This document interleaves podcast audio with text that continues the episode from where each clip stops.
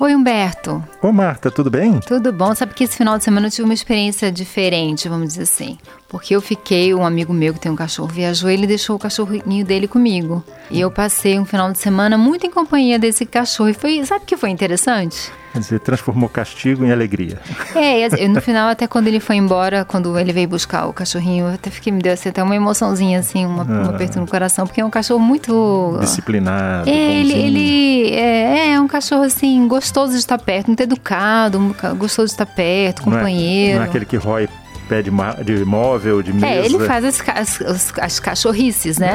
Mas, mas eu, me encanto, assim, fez muita companhia, ficava do meu lado enquanto eu estava estudando, sabe? A gente passeou muito. E Humberto, que coisa interessante essa coisa de passear cachorro, né? Ah. Cada passeiozinho é uma, é uma aventurazinha, né? E tem umas coisas interessantes, né? O que, que você viu assim de Eu diferente? percebi assim que quando você está com um cachorro, as pessoas se aproximam mais. Então, uhum. Estranhos falam com você. Não só, é claro, às vezes os cachorros se encontram, vai cheirar o outro. Uhum. E aí tem uma interação entre os donos dos cachorros, né? Mas também tem pessoas eh, se sentem mais próximas, falam com você. É curioso isso. É um, uma forma de socializar, inclusive, né? É, normalmente quando a gente tem filho pequenininho, o parquinho é o lugar onde você acaba conhecendo os pais das crianças. Sim, né? é. E os cachorros, quando você já não tem mais filho em idade pequena, passa a ser o passaporte para você conhecer outras pessoas. É verdade, também, mas né? assim, tem a questão de quem, do outro dono de cachorro, né? Porque e os cachorros, às vezes eles se gostam, às vezes não se gostam.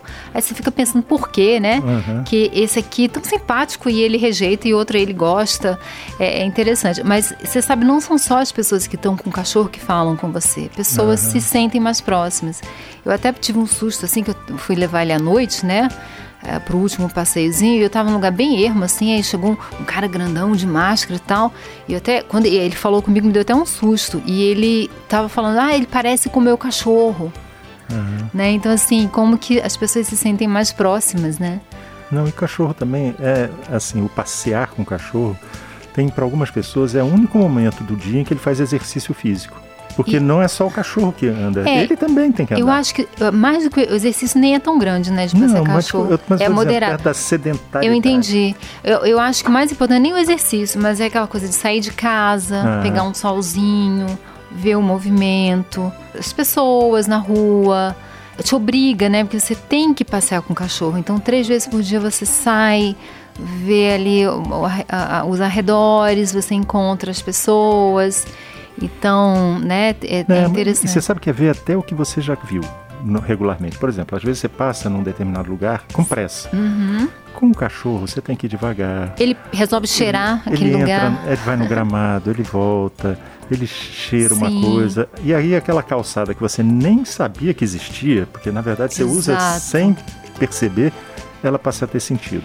Desacelera, é. desacelera.